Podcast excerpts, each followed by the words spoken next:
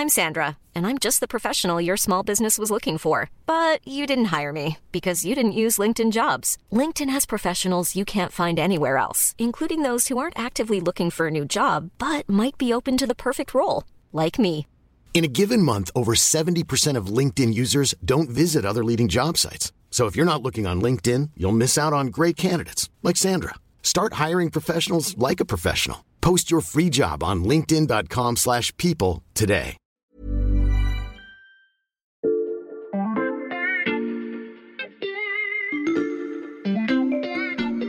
Bonjour, c'est Charlotte Baris. Bienvenue dans La Loupe, le podcast quotidien de l'Express. Allez, venez, on va écouter le magazine de plus près. À cinq mois des élections européennes, l'affiche du match en France est déjà annoncée. Gabriel Attal n'a même pas défait ses cartons à Matignon que déjà de nombreux analystes lui pronostiquent un bras de fer à venir contre un autre jeune loup de la politique française. Gabriel Attal, Jordan Bardella, tous séparent les deux hommes à part leur jeune âge. Le piège que vous redoutez, c'est qu'on assiste à un match Bardella-Attal. Bardella. Lui, c'est Attal. Jordan Bardella. Bardella, Attal. Un match, un duel qui est déjà posé, c'est euh, Gabriel Attal d'un côté et euh, Jordan Bardella de l'autre. Le nouveau Premier ministre n'est même pas tête de liste Renaissance au scrutin européen et dans tous les sondages, la majorité présidentielle est largement devancée par le parti à la flamme. Les dernières enquêtes montrent même que le RN pourrait obtenir jusqu'à 30% des suffrages le 9 juin prochain. Alors, à l'Express, on a déjà décortiqué les ambitions du nouveau Premier ministre. C'était au menu de l'épisode de La Loupe de jeudi dernier. Cette semaine, on s'intéresse plutôt au jeune président du RN, à son style politique, ses amitiés, son idéologie. Jordan Bardella derrière la façade, c'est le titre du numéro de l'Express en kiosque cette semaine.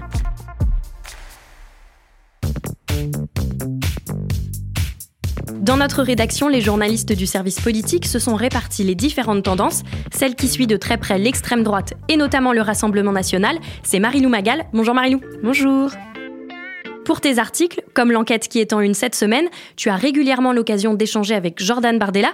Comment il est avec les journalistes? Jordan Bardella, c'est un politique qui aime le théâtre politico-médiatique et qui aime aussi parler à la presse. On sent que c'est quelque chose euh, qu'il fait un petit peu marrer. Il a beaucoup travaillé aussi ce côté spontanéité parce mmh. qu'on lui reprochait d'être un peu euh, robotique à ses débuts. Aujourd'hui, il essaye d'être très affable. Il peut faire des petites blagues parfois même. En off, il aime bien. Il a un peu arrêté, mais avant, il titillait souvent les journalistes.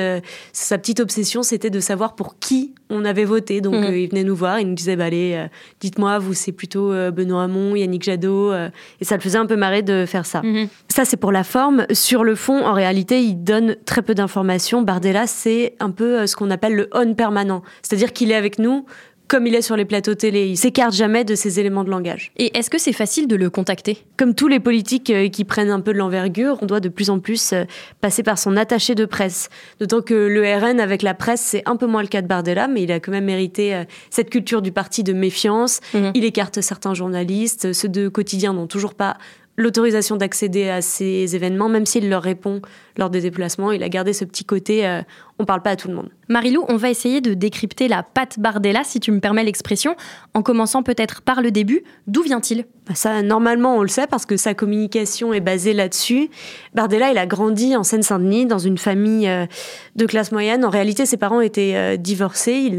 sa mère était Hatsem et avait un niveau de vie qui était euh, plutôt bas. Elle avait des fins de mois difficiles, etc. Mhm. Et ça, il en a tiré un storytelling personnel sur lequel il s'appuie avec ce côté je suis un enfant de la banlieue, qui est en partie vrai, hein, mais euh, son père, pour le coup, était euh, un peu plus aisé, un chef d'entreprise euh, plutôt classe moyenne supérieure. Et sur la scène politique française, qu'est-ce qui fait la particularité de Jordan Bardella? La, Sa marque de fabrique, c'est d'abord des phrases chocs qu'il martèle sur les plateaux télé avec une aisance rhétorique mhm. et un style très lisse, très classique, un peu le style du gendre idéal quoi, mhm. qui plaît. Il est toujours très éloquent, bien habillé, bien peigné. C'est pour ça aussi qu'il est comparé à Gabriel Attal, ce côté un peu euh, la façade propre et lisse euh, du mhm. parti politique.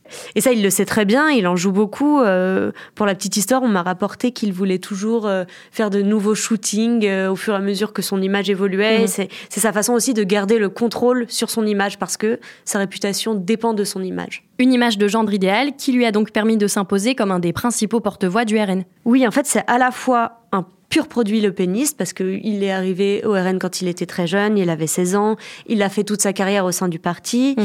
Euh, Aujourd'hui, à 28 ans, il est euh, le président du parti.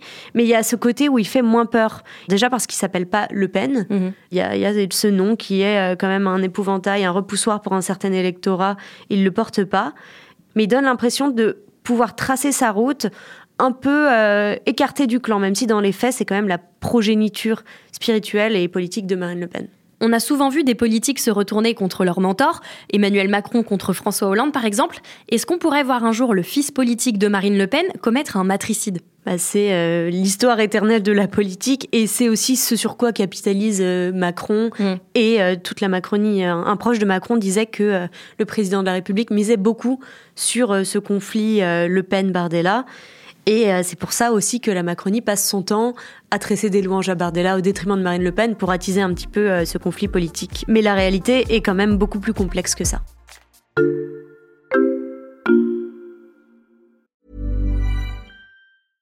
I'm Sandra, and I'm just the professional your small business was looking for. But you didn't hire me because you didn't use LinkedIn jobs. LinkedIn has professionals you can't find anywhere else, including those who aren't actively looking for a new job but might be open to the perfect role, like me. In a given month, over 70% of LinkedIn users don't visit other leading job sites. So if you're not looking on LinkedIn, you'll miss out on great candidates like Sandra. Start hiring professionals like a professional. Post your free job on linkedin.com/people today.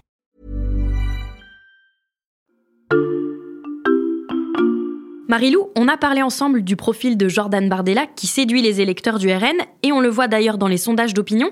Est-ce que ça, ça fait peur à Marine Le Pen? Oui, en fait, c'est les proches de Marine Le Pen qui disent souvent que, euh, vous comprenez, Bardella, par rapport à Le Pen, il est beaucoup moins populaire, mais parce que eux craignent la concurrence Bardella. En réalité, pour l'instant, c'est plus une construction médiatique ou un argument de ses opposants qu'une réalité.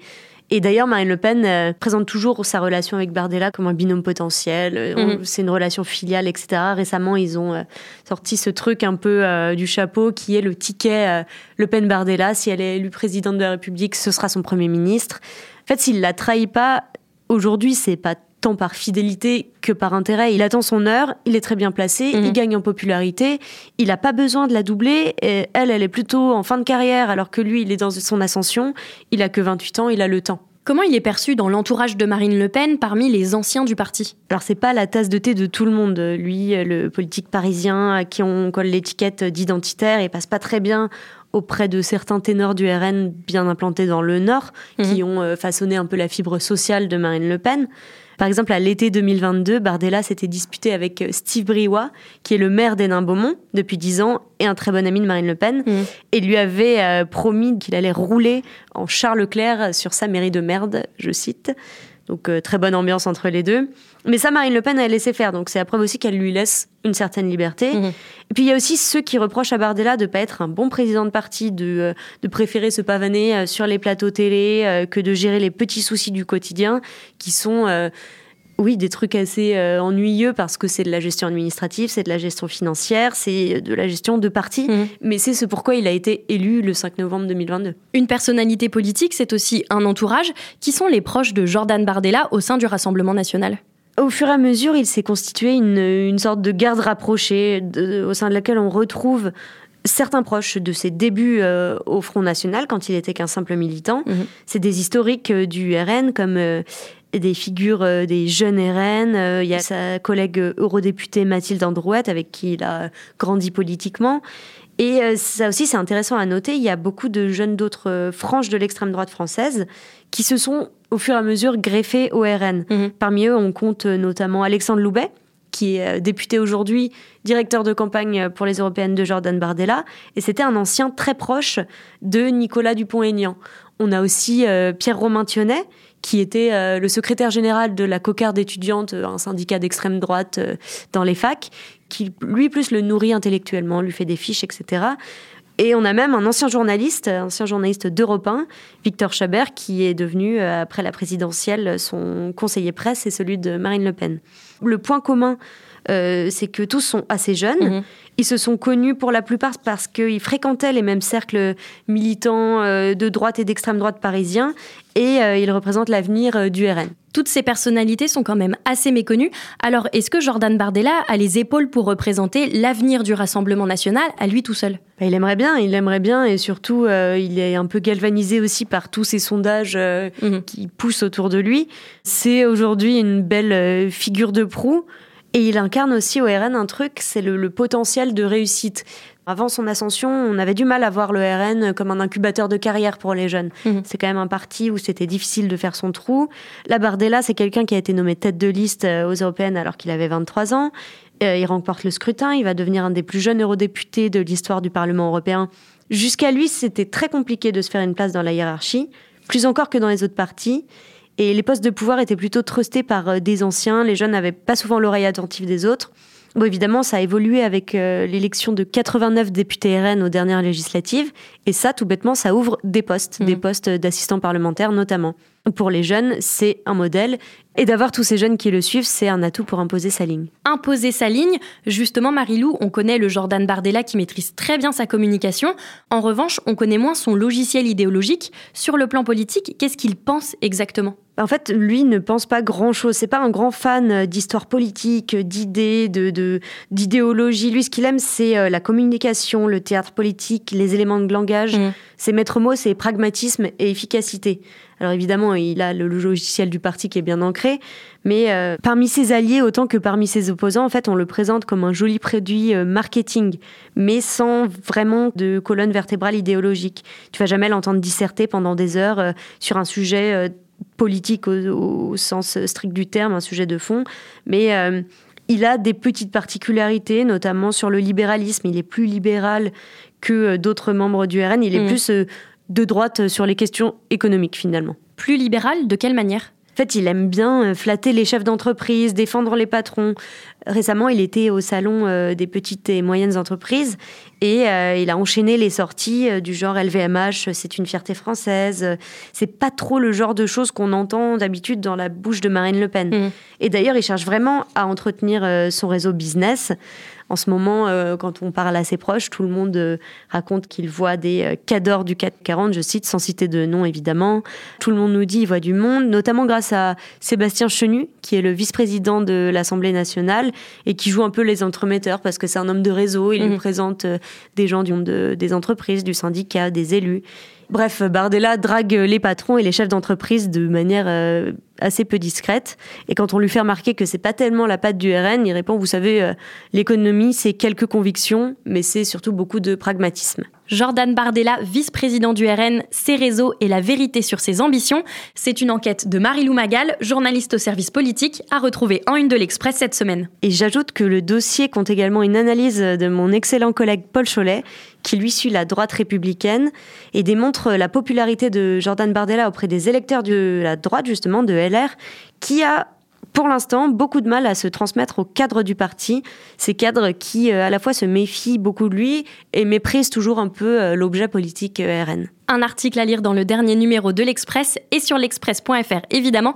Merci Marilou. Merci. Chers auditeurs, si vous n'avez pas encore souscrit d'abonnement à l'Express, je ne peux que vous encourager à vous rendre sur notre site et à cliquer sur la bannière jaune en page d'accueil. Profitez-en, en ce moment l'abonnement numérique coûte 1 euro pour deux mois.